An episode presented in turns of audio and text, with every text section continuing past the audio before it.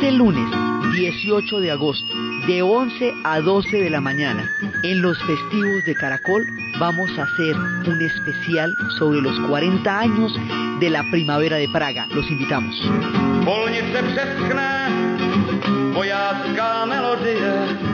Hoy, en los especiales festivos de Caracol, vamos a ver los 40 años de la primavera de Praga.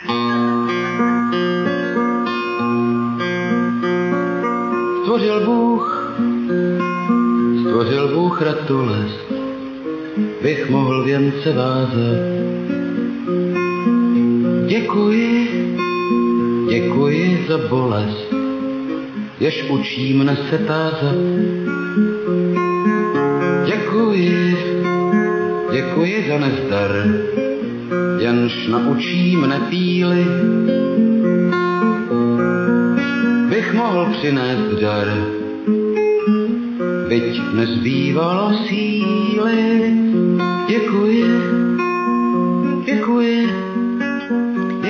En estos días, entre el 20 y el 21 de agosto, se cumplen 40 años de una de las fechas más, em, más simbólicas y más eh, complejas de la historia del año de 1968 tan cargado de acontecimientos. Hemos visto a lo largo muchas veces las cosas que pasaron en el 68 desde la ofensiva del TED, desde el asesinato de Martin Luther King, desde el asesinato de Bobby Kennedy, el mayo francés, eh, las Olimpiadas de México en ese momento, la matanza de los estudiantes en Tlatelolco, la, todo lo que situó ese año. En agosto, los tanques soviéticos entrarían entre el 20 y el 21 de agosto a la ciudad de Praga, poniendo fin a uno de los experimentos más interesantes que se haya hecho en la historia política contemporánea. Se conoce con el nombre de la Primavera de Praga. Y ya cuando cayó el bloque soviético y todas las cosas, se, los acontecimientos cogieron otros rumbos y que hoy ese pueblo es un pueblo comunitario, es un pueblo libre y es un pueblo recogiendo con todo orgullo sus grandiosas y maravillosas tradiciones, este capítulo sigue siendo de una recordación particular en la historia de Praga y en la historia del mundo en el momento en que ocurrió. Es el momento en que los tanques van a desbaratar un proceso de reforma en el cual los checos querían, en ese momento eran checos eslovacos, tenían, su país era Checoslovaquia, querían hacer una síntesis entre la responsabilidad social del socialismo en términos de salud, vivienda, educación y cobertura general y la libertad de pensamiento, de expresión y de garantías individuales del capitalismo mostrando que no tenía que ser o lo uno o lo otro, sino que podía darse una visión humanista, una visión integral que cubriera las diferentes necesidades del hombre y le diera desarrollo a su espíritu y comida para su estómago. Esa era la idea. Se llamaba socialismo con rostro humano y era una manera como ellos se apropiaban de su historia, la tomaban en sus brazos y la hacían parte de su vida cotidiana, un experimento que había empezado un año antes, en 1967, y que en el 68 se vería brutal y terriblemente interrumpido por las tropas soviéticas, porque como esto era en la época de la Guerra Fría, y en ese instante toda rebelión era sistemáticamente aplastada, ya habían masacrado 30.000 húngaros en las calles de Budapest por una rebelión en 1956, otro tanto habían hecho en Berlín y en Polonia. Cuando los checos lo intentaron, van a entrar los tanques y con la entrada de los tanques empieza el desmoronamiento de los sueños que estaría retratado de una manera dramática y magistral en toda la obra de Milán Kundera. Pero para llegar a este episodio, a la trascendencia que eso tiene, a la importancia de este aniversario y a la razón por la cual estamos haciendo esta mirada al pueblo checo, hay que contarles quiénes son los checos. Es que ellos son un pueblo grande, son un pueblo formidable, con un pasado histórico colosal. Ellos parten de una historia grandiosa muy tempranamente en las épocas de la formación del continente europeo. Ellos vienen, por un lado, de la gran migración eslava que llegó a la Europa central procedente de las estepas del Asia hacia el siglo V después de Cristo. También hubo provincias romanas en esa zona, pero digamos, lo que le va a dar el carácter histórico es la gran migración eslava, que es por donde van a empezar ellos. Entonces, hay un primer reino, un gran reino, que sucedió en el siglo IX, que era la fundación del imperio de la Gran Moravia. Eso estaba conformado por tres pueblos, que eran los bohemios, los moravios y los eslovacos. Así era, digamos, que empezó. Esto es el mito fundacional, la Gran Moravia, el tiempo formidable en que ellos fueron magníficos, y estamos hablando del siglo IX, y ahí es cuando empiezan a fundar el castillo, que va a ser un monumento inimaginable. La, la historia grandiosa de la ciudad va a dar como resultado una de las ciudades, si no la más bonita del planeta Tierra no hay descripción posible para la belleza de la ciudad de Praga. Eso excede la fantasía, la imaginación y la capacidad de los ojos para captar la belleza de lo que el hombre puede hacer con las ciudades. Eso es Praga. Está, está más allá de toda belleza imaginable. Y es una historia grandiosa la que hizo esa ciudad desde la antigua leyenda de una mujer que visualizó sobre el valle que ahí existiría una ciudad prodigiosa tiempo antes de que el mundo helara sus ojos ante la grandeza de Praga. Entonces esta ciudad viene con la primera fundación y viene el castillo y luego van a llegar los misioneros Cirilo y Metodio que proceden a llevar la fe de los Balcanes y el alfabeto cirílico lo que va a definir el carácter de los eslavos ortodoxos y toda su historia de alrededor de las religiones y luego van a haber imperios y van a, digamos, hay unos primeros reinos que son los reinos de ellos. Después termina el gran imperio hasta el año 900 y, y viene la formación del obispado de Praga por un personaje que se llama Venceslav, que es el primer rey de Bohemia y que crea una corona hereditaria. Luego vienen los tártaros e invaden Moravia y Eslovaquia. Luego viene la dinastía de los Luxemburgo, que es importantísima y forma el trono checo. Y luego viene un personaje que para ellos es absolutamente emblemático, que es Carlos IV, que funda la primera universidad de toda la Europa Central, en la primera ciudad de la Europa Central en 1348. O sea, desde chiquitos estos tipos ya eran grandes. Tenía una universidad gigantesca y empiezan a crear esa gran cultura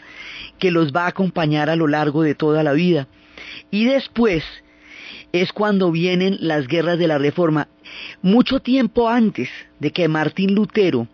planteara las tesis de la Reforma y desatara ese movimiento que transformó la historia europea, aquí hay un antecesor que se le adelanta y es Jan Hughes. Jan Hughes es el primero que establece la síntesis de lo que Lutero va a llevar a, crear la reforma protestante. Y cuando va a defender sus tesis y cuando va a hablar de aquello frente a lo cual propone cambios, no lo dejan defender las tesis, lo detienen y lo queman vivo. El martirio, la quema de Jean Hughes desata una oleada de guerras impresionantes y el proceso de las guerras entre los católicos y los protestantes se desata primero que todo en las tierras checas, en Bohemia y en Moravia, cuando se viene todo el mundo y empiezan a tener en ese momento eh, toda clase de pugnas y mientras tanto los Augsburgo están buscando el trono y están tratando de, de, tomarse Bohemia. Estos pueblos son muy importantes, los pueblos checos formaron parte del imperio romano germánico, formaron parte de toda la creación de Europa y los Augsburgo los van a someter después en una batalla que se llama la batalla de la montaña blanca, pero esto los van a someter porque cuando los Habsburgos mandaron, los Habsburgos son católicos, es el trono de Austria, cuando mandaron los delegados del imperio para entrar en negociaciones con ellos, negociaciones que eran para someterlos, pero digamos cuando mandaron los delegados, los votaron por la ventana, en la famosa desfenestración, y cuando los botaron por la ventana, que ni siquiera murieron, pero cayeron por allá en un basurero, esto fue tan ofensivo que les declararon la guerra y esa guerra va a durar eh, 30 años, es una guerra devastadora, y fue la, y en la batalla de la Montaña Blanca, fue cuando perdieron la batalla los checos y viene lo que ellos llaman el periodo de las tinieblas. Y es un tiempo largo en el cual ellos van a estar totalmente sometidos a los Habsburgo con el recuerdo de la gran Moemia, del reino de Moravia, de, los, de la dinastía de los Frismiselitas, de todo aquello que había sido grande, sometidos ahora a un imperio. Sin embargo, como ellos son tan importantes en todo sentido, musicalmente y todo, ellos van a compartir mucha de la gloria de Viena para ellos va a ser importantísimo eh, pertenecer a esto porque ellos tienen tanta importancia como Viena, solo que la historia les ha quitado mucho del reconocimiento de cuánto les debe. Ellos son herederos de una gran e impresionante cultura judaica que pasó allá. Ellos son herederos y forjadores de una tradición musical impresionante. Ellos dicen que todos los checos nacen con un violín debajo de la almohada que tan pronto aparecen, la música resuena en sus oídos, en sus corazones, tanto para componerla como para escucharla, tanto que Mozart va a estrenar Don Giovanni es en Praga. La gran música de la época se escuchaba en Praga y hoy por hoy en todos los rincones se escucha en todas partes de esta ciudad maravillosa toda la música que acompaña el corazón de los checos.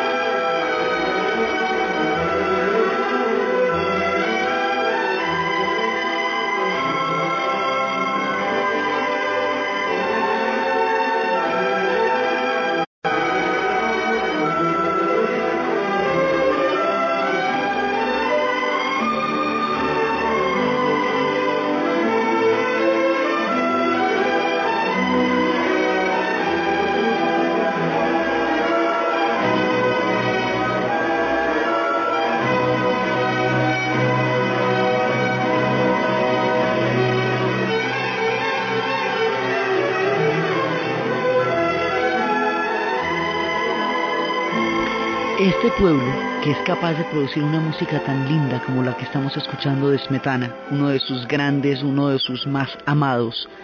este pueblo se va desarrollando con una tradición cultural riquísima, son intelectuales, son escritores, son músicos, son compositores desde el comienzo de los tiempos, desde su época de los grandes reinos, y compartieron el esplendor del imperio austrohúngaro, no solamente en la pertenencia, sino en la producción intelectual y literaria, y en la producción fundamentalmente musical y es en el seno de esta sociedad donde van a ser Kafka, y es en las calles de Praga donde su obra va a dar todos sus frutos. Él vivió casi que en cada en cada pedazo de las calles porque no, nunca podía escribir. En todas partes le parecía que había mucha bulla. Pues como en todas partes le parecía que había mucha bulla, cambiaba de casa cada mes. Y como cambiaba de casa cada mes, pues toda Praga es un recorrido por la obra de Franz Kafka. Ahora, esta gente tiene, por todo lo que significaba el imperio austrohúngaro, en su tierra van a tener eh, pueblos eslavos, pueblos magiares, o sea, húngaros, pueblos de toda la Europa central, formaron parte porque muchas veces fueron repartidos, formaron parte de los imperios, en una época temprana los atacaron los magiares cuando llegaba la gran migración magiar, o sea, los húngaros. Entonces, aquí ha habido muchas diferentes reparticiones de las poblaciones, pero ellos tienen un espíritu claramente checo, un pueblo checo-eslovaco en la cabeza desde los tiempos de la Gran Moravia. Cuando el imperio austrohúngaro se deshace, cuando se rompe, cuando pierde la Primera Guerra Mundial, cuando ya no puede sostener más el equilibrio de la Europa Central, cuando cae, en ese momento, todo un movimiento nacionalista, el movimiento romántico, la música de Smetana, la formación de la lengua checa tan temprana y tan querida para ellos, una lengua eslava, pero particular, eso lo hablan es ellos. Eso que estábamos escuchando de Karil Krell al comienzo y que vamos a escuchar a lo largo del programa, es como ellos cantan, es como suena su lengua, es como aman su lengua. Este pueblo, después de la Primera Guerra Mundial en 1918, nace como Estado nacional, después de haber visto la Guerra de los 30 años, después de haber sido parte del Imperio Austrohúngaro, después de la Reforma, después de todo lo que les ha pasado, al fin ven la luz de la historia como la soñaron desde los tiempos de la Gran Moravia, cuando se crea el Estado nacional, cuando Borjak nos deleita con su Sinfonía del Nuevo Mundo.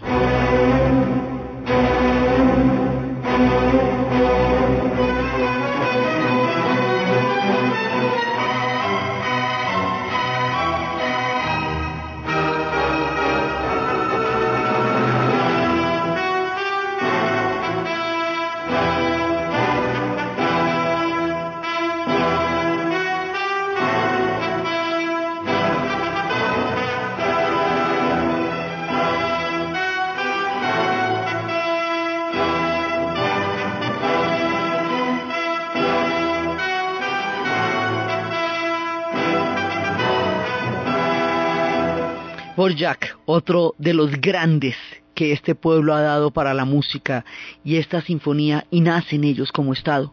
Pero nacen como Estado, digamos, de una manera eh, real, pero ellos lo han sido desde siempre porque son un pueblo con una increíble conciencia de su propia cultura y de su propia valía, y como son tan antiguos en la formación de Europa, ellos son infundamentales en la generación de la música, del arte y del pensamiento de los europeos, y ese es un crédito que todavía no está claro y es una deuda que se les que se tiene con ellos, porque ellos son una parte fundamental de la formación del, del pensamiento europeo la era de los Augsburgo para ratificar su hegemonía, lo que hizo fue llevar el barroco a un nivel increíble, porque era la manera de ratificar que ellos formaban parte del imperio. Así que el barroco en Praga es una locura. Todas las tendencias del arte se manifestaban de una manera era más esplendorosa en Praga que en cualquier otro lado, el gótico también. Y luego cuando llega ya la época del Art Nouveau, en, en estos tempranos tiempos de la formación del Estado checoslovaco, el Art Nouveau y el Art Deco en Praga son bellísimos. No, dicho, todo esto hace que la ciudad sea inimaginablemente hermosa. Entonces, cuando tiene su estado bien bonito, bien chévere, no es un estado fácil. Tomás Mazarek será su primer presidente y lo adoran. Pero no es fácil porque es que eso tiene un combo de gente adentro porque eran los eslavos y los germanos tratando de montar todos estos nuevos pueblos como Alemania no era un estado nacional. Entonces eran una cantidad de principados metidos entre los imperios y entre los otros pueblos y entre las otras naciones. Entonces ahí hay una gran cantidad de población eh, alemana, eh, de origen germano, con quienes han compartido mucho, mucho de su historia y quienes han, quienes han estado paralelamente con ellos a lo largo de los tiempos. Entonces resulta que ellos ya tienen su estado bien bonito, están viendo a ver cómo la hacen, formaron parte de las revoluciones románticas, todo lo que, eh, lo que sucedió en Europa también les sucedió a ellos, y cuando tienen su estado lindo, ya han despertado a la conciencia nacional, viene la Segunda Guerra Mundial. O sea, son apenas 20 años en que ellos disfrutan del sueño de poder ser checoslovacos y de regresar a los tiempos míticos del antiguo reino de la Gran Moravia. Y luego Hitler hace un proyecto que es la Gran Alemania y la Gran Alemania incluye todos esos enclaves de pueblos hermanos, todos esos principados que estaban esparcidos alrededor de toda Europa, él los utiliza como una punta de lanza para tomarse esos territorios diciendo que esos son territorios de la Gran Alemania. Ese es el esquema imperial expansionista del nazismo, del Tercer Reich. Entonces con eso va a romper la formación de estos estados tempranos que habían sucedido después de la Primera Guerra Mundial. Y una vez más, estos pueblos se van a ver sometidos como ya anteriormente lo habían sido y se van a ver sometidos de una manera brutal. El pretexto para meterse en Checoslovaquia son los sudetes, porque ahí en los sudetes había población germana como estaba en todo el resto de, de la Europa central se lo reparten con los húngaros, que los habían atacado en tiempos anteriores cuando la bajada de la migración magyar, de manera que una parte queda con los húngaros que indirectamente estuvieron ligados a Alemania en, en, la Segunda Guerra Mundial y otra parte queda con los nazis, pero lo más terrible es que el mundo avala la repartición, porque como era la época en la que se creía que dándole carne a Hitler no se iba a tragar a la Europa occidental, con ese tratamiento de patio trasero de segunda clase que le han dado a los, a los de la Europa del Este. Entonces dijeron, bueno, no, pues si Hitler quiere avanzar por ahí, pues que avance, y esa conciliación en ese momento fue fatal porque se repartieron Checoslovaquia repartida como un pedazo de ponqué y estaban ahí los ingleses y estaban ahí los franceses y creyeron que de esa manera podían parar a Hitler y en lugar de pararlo le dieron fue toda clase de, de posibilidades de seguirse expandiendo y sacan una postal los nazis absolutamente ofensiva en la cual el mapa de Checoslovaquia se ve así floreado y va pasando una, unas imágenes del, ejército del Tercer Reich por las calles de la hermosa Praga, la cosa más indignante que puede haber. Y cambia la nomenclatura. Hoy por hoy se ve la nomenclatura antigua de la ciudad y la nomenclatura germana, que es la del Tercer Reich, que ahí todavía la tienen para acordarse cómo era la cosa cuando lo repartieron. Esta, ahora la repartición, ellos van a ser invadidos, pero no van a ser bombardeados y al no ser bombardeados, la belleza impresionante de la hermosa Praga se mantiene y de esos pueblos medievales donde ocurrían los cuentos de hadas llenos de gnomos y de duendes que están totalmente construidos desde las más grandes fábulas hasta una realidad que resulta increíble como Love, esos pueblos se mantienen porque no fueron bombardeados, pero fueron invadidos en su dignidad histórica. Entonces, en ese momento, los checos van a, resistir y van a resistir del lado de los rusos, del lado de los soviéticos, del ejército rojo, del lado de los aliados, van a pelear con las uñas, van a tener uno de los episodios más duros, que es Lídice, cuando dieron refugio, la ciudad de Lídice dio refugio a uno, a dos de los que habían eh, eh, matado en un atentado al delfín de Hitler y por el hecho de haberles dado refugio, cogieron a todos los habitantes de la ciudad, mataron a todos los varones, acabaron, eh, llevaron a las mujeres y a los, niños a campos de concentración y con aplanadoras y con tanques destruyeron la ciudad de Lídice para que no quedara nada en pie como un escarnio por haber dado asilo a quienes estaban en contra de Hitler, a quienes habían hecho el atentado contra el delfín de Hitler ellos les tocó duro, sobre todo también en su profunda dignidad. Cuando termina la Segunda Guerra Mundial, hay, hay entre sus partidos, pues hay un partido comunista legal. Y cuando se hace el reparto, ya de cómo va a quedar Europa y todo, ellos quedan del lado de la Unión Soviética.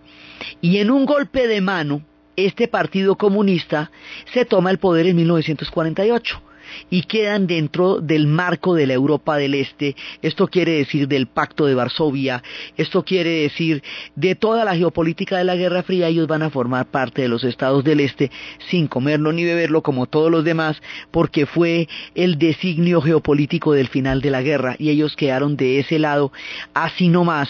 de esa manera.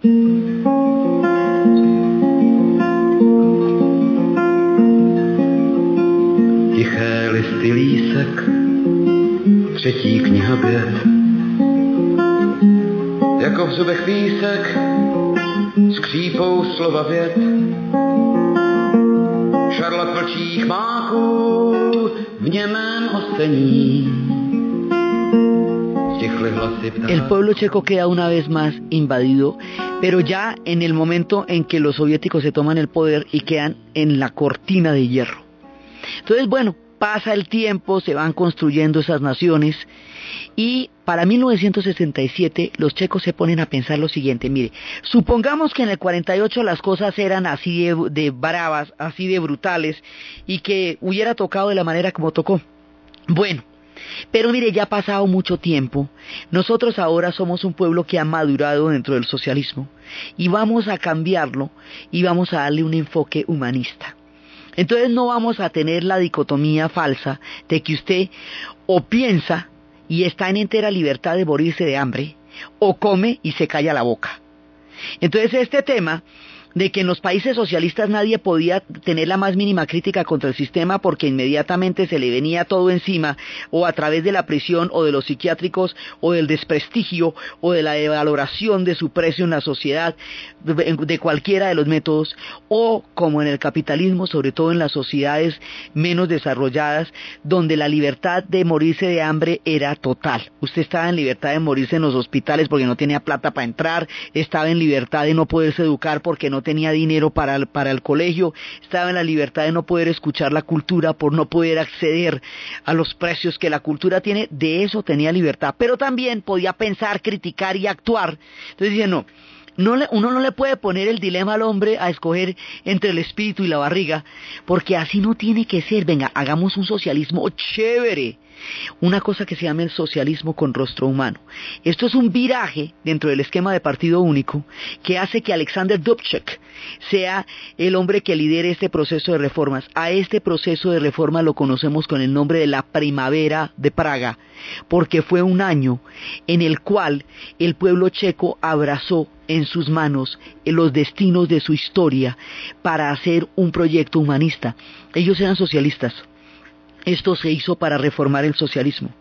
Se hizo porque lo querían y consideraban que lo podrían reformar hasta hacerlo justo y hasta hacerlo humano y hasta hacerlo digno. Por eso se llamaba socialismo con rostro humano. ¿En qué consistía? Consistía en que la prensa no fuera un órgano de censura y difusión y de, y de propaganda del partido, sino una libertad de información, de debate, de discusión y de pensamiento, que es para lo que debe servir la prensa que la policía no fuera un órgano de represión encargada de vigilar y escuchar todo lo que la gente dijera para inculparlo y llevarlo a prisión por eso, sino un cuerpo de ayuda a los ciudadanos y a la civilidad, que bajara a los gaticos de los tejados, que ayudara a las viejitas en lugar de montar un aparato de terror como el que tenían ellos, a lo bien. El señor policía, no, no el agente de seguridad que está detrás de usted en el metro yendo a ver qué fue lo que usted dijo, a ver cómo le cae por la tarde. Un trato económico con otros países que pudieran comerciar con Occidente sin que se salieran de la órbita del comunismo ni nada de eso, sino poder comerciar con Occidente, libertad para desplazarse, viajar, poder viajar por todas partes porque fuera de la cortina de hierro no se podía salir. Entonces poder viajar, que cada uno se dedicara a fortalecer los organismos de todas las redes de participación social de ellos, todas las redes vecinales, comunales, sindicales, estudiantiles, que cada uno de esos comités pudiera entrar a nutrir la democracia, democratizar. El, régimen de partido único mediante una apropiación de todos los checos de su propia, historia. Salieron gratuitamente a poner a Praga bonita, trabajaron jornadas enteras para que sus hermosas calles perdieran ese tono de abandono y se pudieran bonitas y hermosas.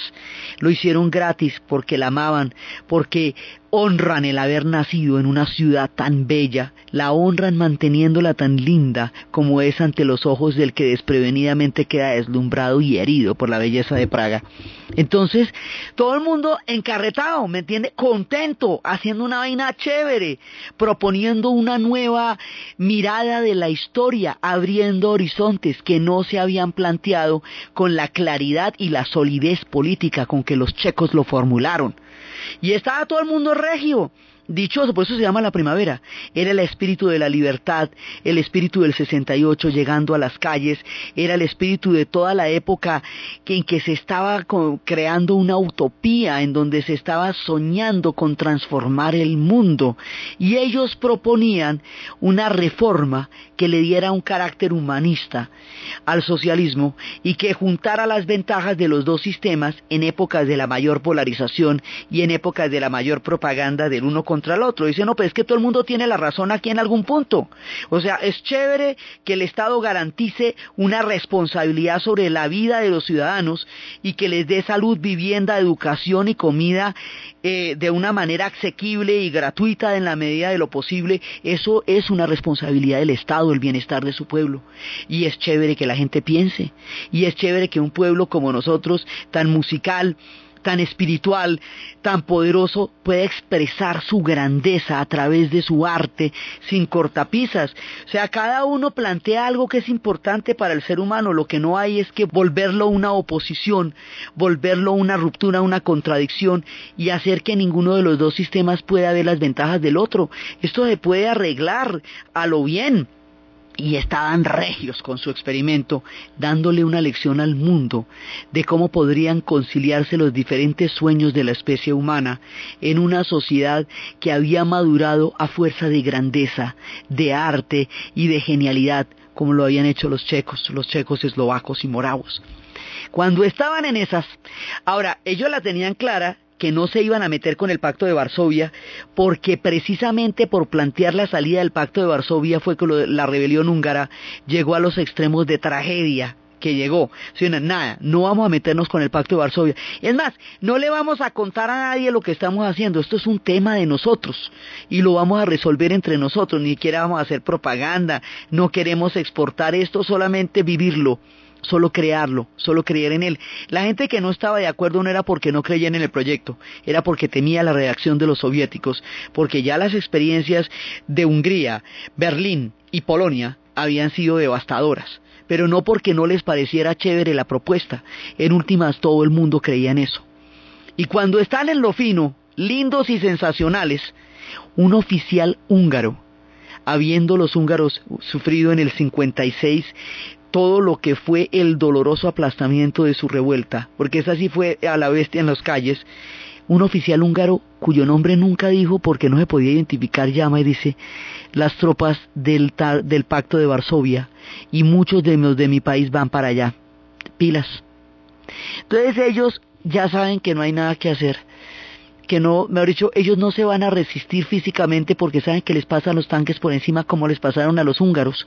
No hay caso empiezan a tener una resistencia poética, empiezan a cambiar los señales de las calles hasta hacer de Praga un laberinto, empiezan a poner Moscú 1800 kilómetros de Praga, empiezan a poner grafitis en las paredes, Lenin despierta, todos se han vuelto locos, pero si eran comunistas, si pelearon con ellos contra los nazis, pero si eran sus aliados, pero si estaban metidos en el mismo bloque, ¿cómo los van a invadir? No lo pueden creer. Alexander Dubček era un hombre que había tenido toda la vida una profunda relación con la Unión Soviética y es la Unión Soviética la que le está mandando los tanques a su propio país. No lo pueden creer. Los hombres de la primavera, Otashik en el proyecto económico, todos ellos no lo pueden creer. Y los tanques llegan y se sabe que no hay nada que hacer. Y cuando se encuentren en la plaza de San Wenceslao, y suene el himno nacional, todo va a terminar. Es la manera como ellos entienden que está pasando ya la primavera y llevan una resistencia poética, literaria, una resistencia del alma, porque no pueden resistir físicamente, saben que eso no tiene caso. Y se reúnen allá y dan todo por terminado. Y un año después Jan Polak, un estudiante, se quema vivo en la plaza de San Wenceslao protestando por la invasión a su país. Y otro amigo lo sigue y varios en Hungría lo hacen por lo mismo. Y hay una oleada de gente que se quema protestando por lo que pasó. Y el cuerpo de Jan Polak es enterrado en la plaza de San Wenceslao junto con el de su amigo y llevarle flores a la tumba de Jan Palak se vuelve la resistencia silenciosa y poética. Y todos los sueños que se montaron en la primavera se van a desmontar perversamente uno por uno y todos los intelectuales que habían sido rehabilitados durante el tiempo de la primavera vuelven a caer en desgracia y todos los dramaturgos van a ser deprivados de sus oficios y los van a poner a lavar platos y les quitan los pasaportes y no pueden volver a salir de allá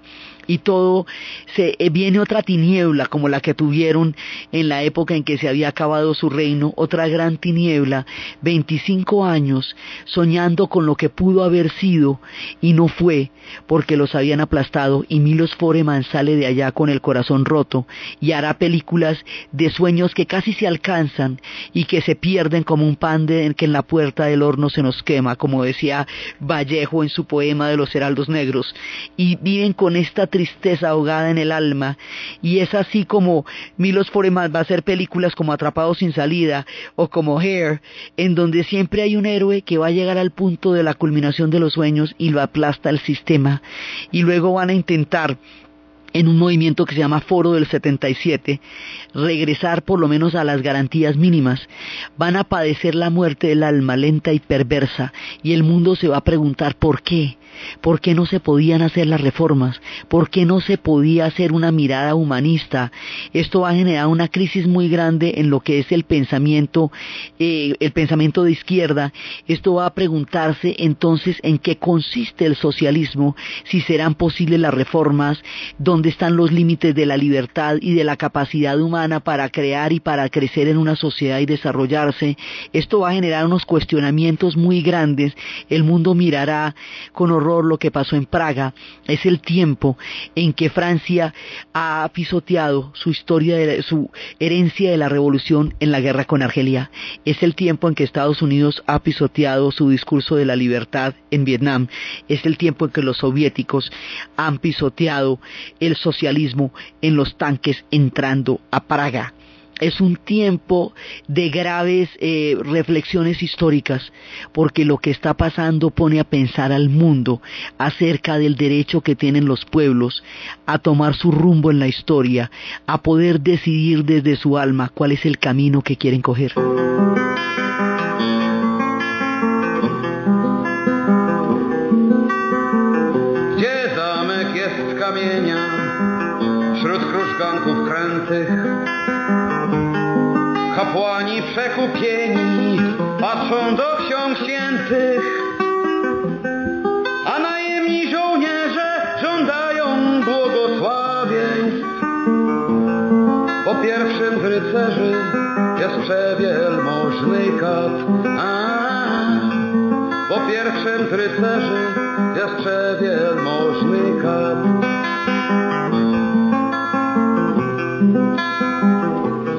Los sucesos de la primavera de Praga estremecerán al mundo y la imagen de los tanques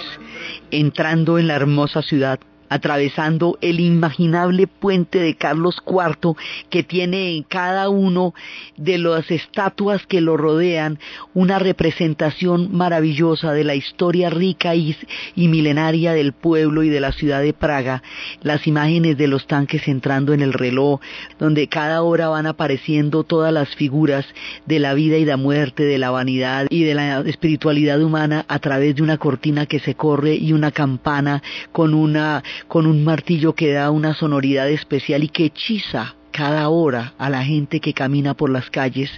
La imagen de los tanques entrando allá, cuando ya habían entrado los tanques nazis en, eh, en la Segunda Guerra y ahora van entrando los tanques soviéticos otra vez, hiere ese espíritu checo tan libre, tan sentido, tan nacional, tan profundo, que han tenido que luchar durante tanto tiempo una vez más. Y cuando viene la invasión, cuando viene esto, su, su alma va muriendo. Entonces el mundo va a conocer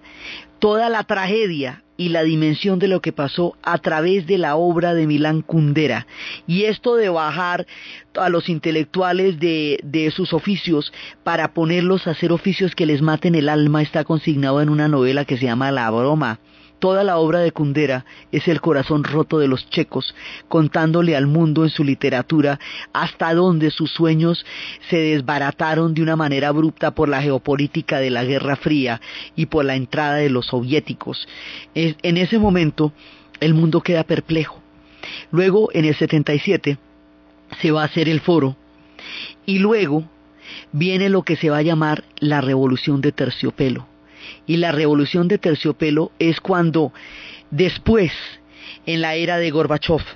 en el tiempo de las reformas, en los momentos del glasnost y de la perestroika, un día empiezan los estudiantes, primero van a hacer una, una marcha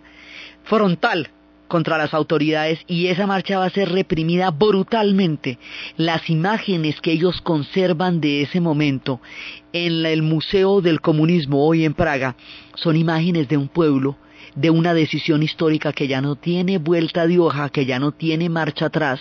los ojos de un pueblo que ha decidido tomar su destino en sus manos una vez más y que ya no hay cómo reversar eso, son impresionantes porque es una expresión de cuando la historia coge la fuerza en los ojos de sus ciudadanos. A esa la van, les van a dar duro,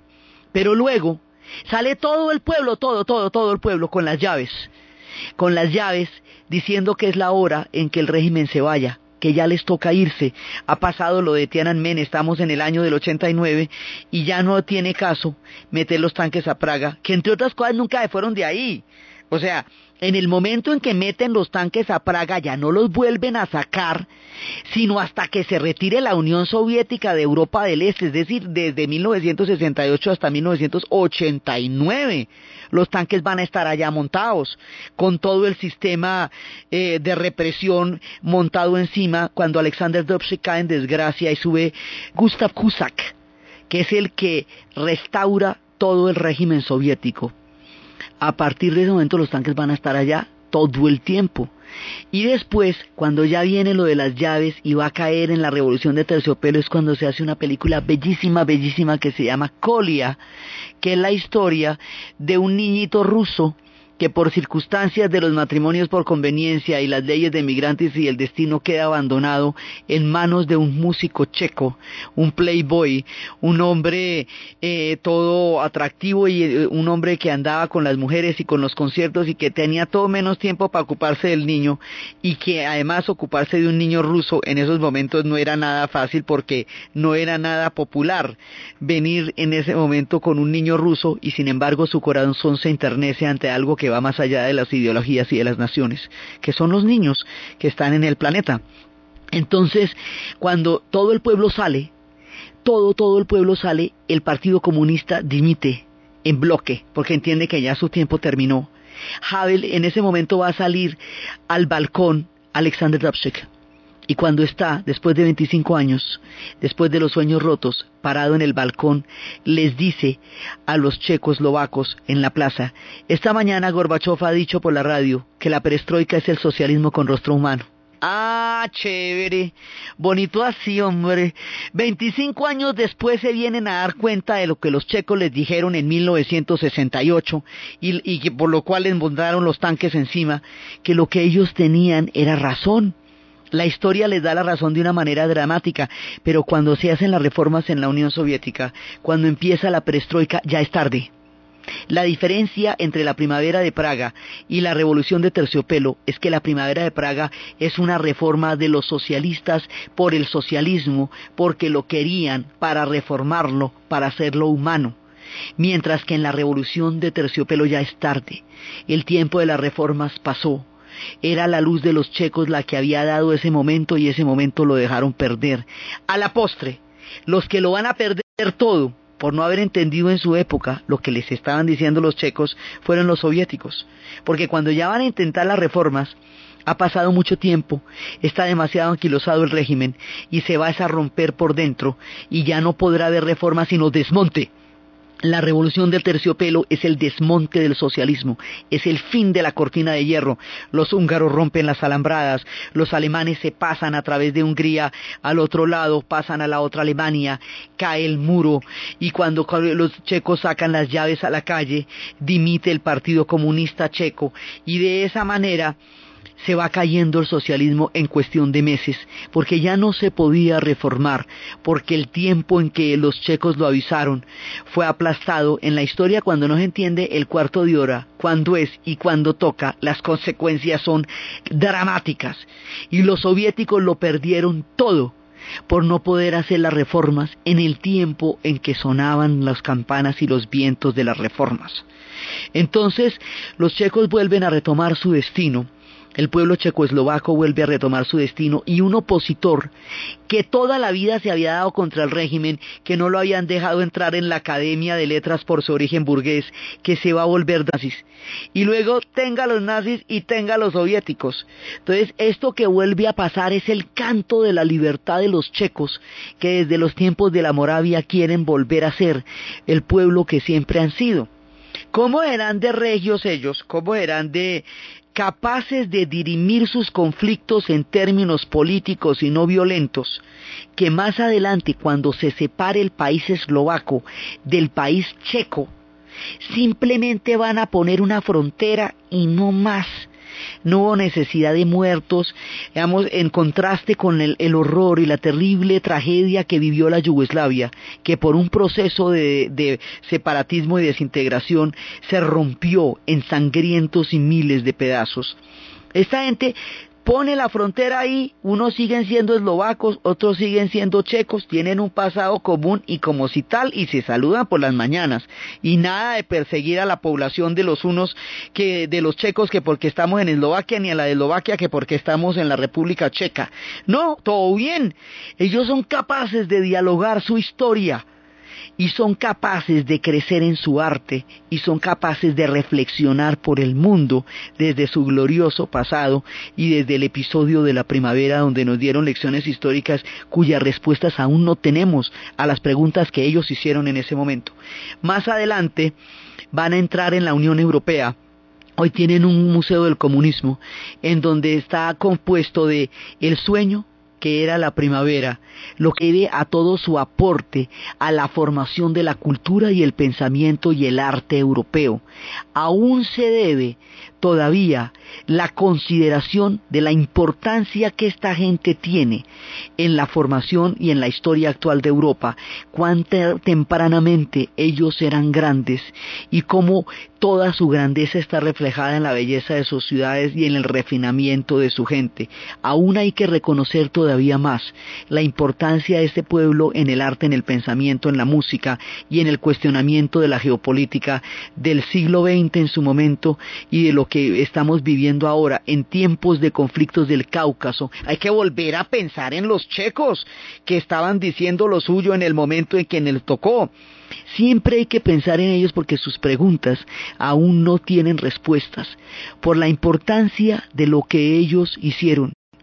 por la grandeza de su pueblo, por la belleza de sus ciudades, por su claridad política, por su pensamiento, por su capacidad de reflexionar sobre la vida, la espiritualidad, la política, el arte, y por la incidencia tan fundamental que tuvo el hecho del fin de la primavera de Praga y de la primavera de Praga misma en 1968, hace 40 años, los hemos invitado a asomarnos a las hermosas tierras checas para impregnarnos un poco de su música, de su pensamiento, de su profunda espiritualidad y de su claridad política. Entonces, desde los espacios de la impresionante belleza de la ciudad de Praga, desde el alma de los checos, desde la obra de Milan Kundera, desde el cine de Milos Forman, desde la manera como ellos encararon con poesía la tragedia de la vida, desde las reflexiones que nos mueven, lo que ellos plantearon, vivieron, soñaron y crecieron, hasta cuando la historia les dio la razón, hasta cuando los soviéticos se enteraron de que lo que ellos decían era tan razonable, tan humano, tan posible, que debería haber sido considerado en su momento y que por no haberlo sido cuando ya lo entendieron era demasiado tarde, desde las lecciones históricas de la primavera de Praga, en la narración Diana Uribe, en la producción Ernesto Díaz. Y para ustedes, feliz fin de semana.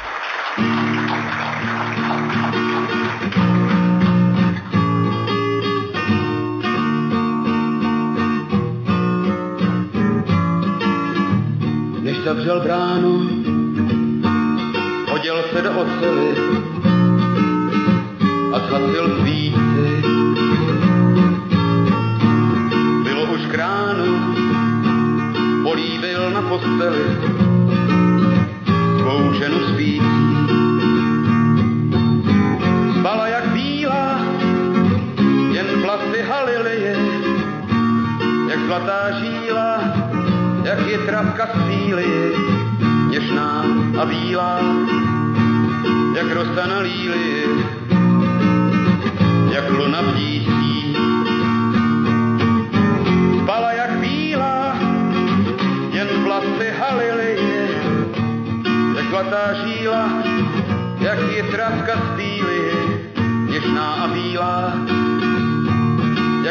líly, jak luna pí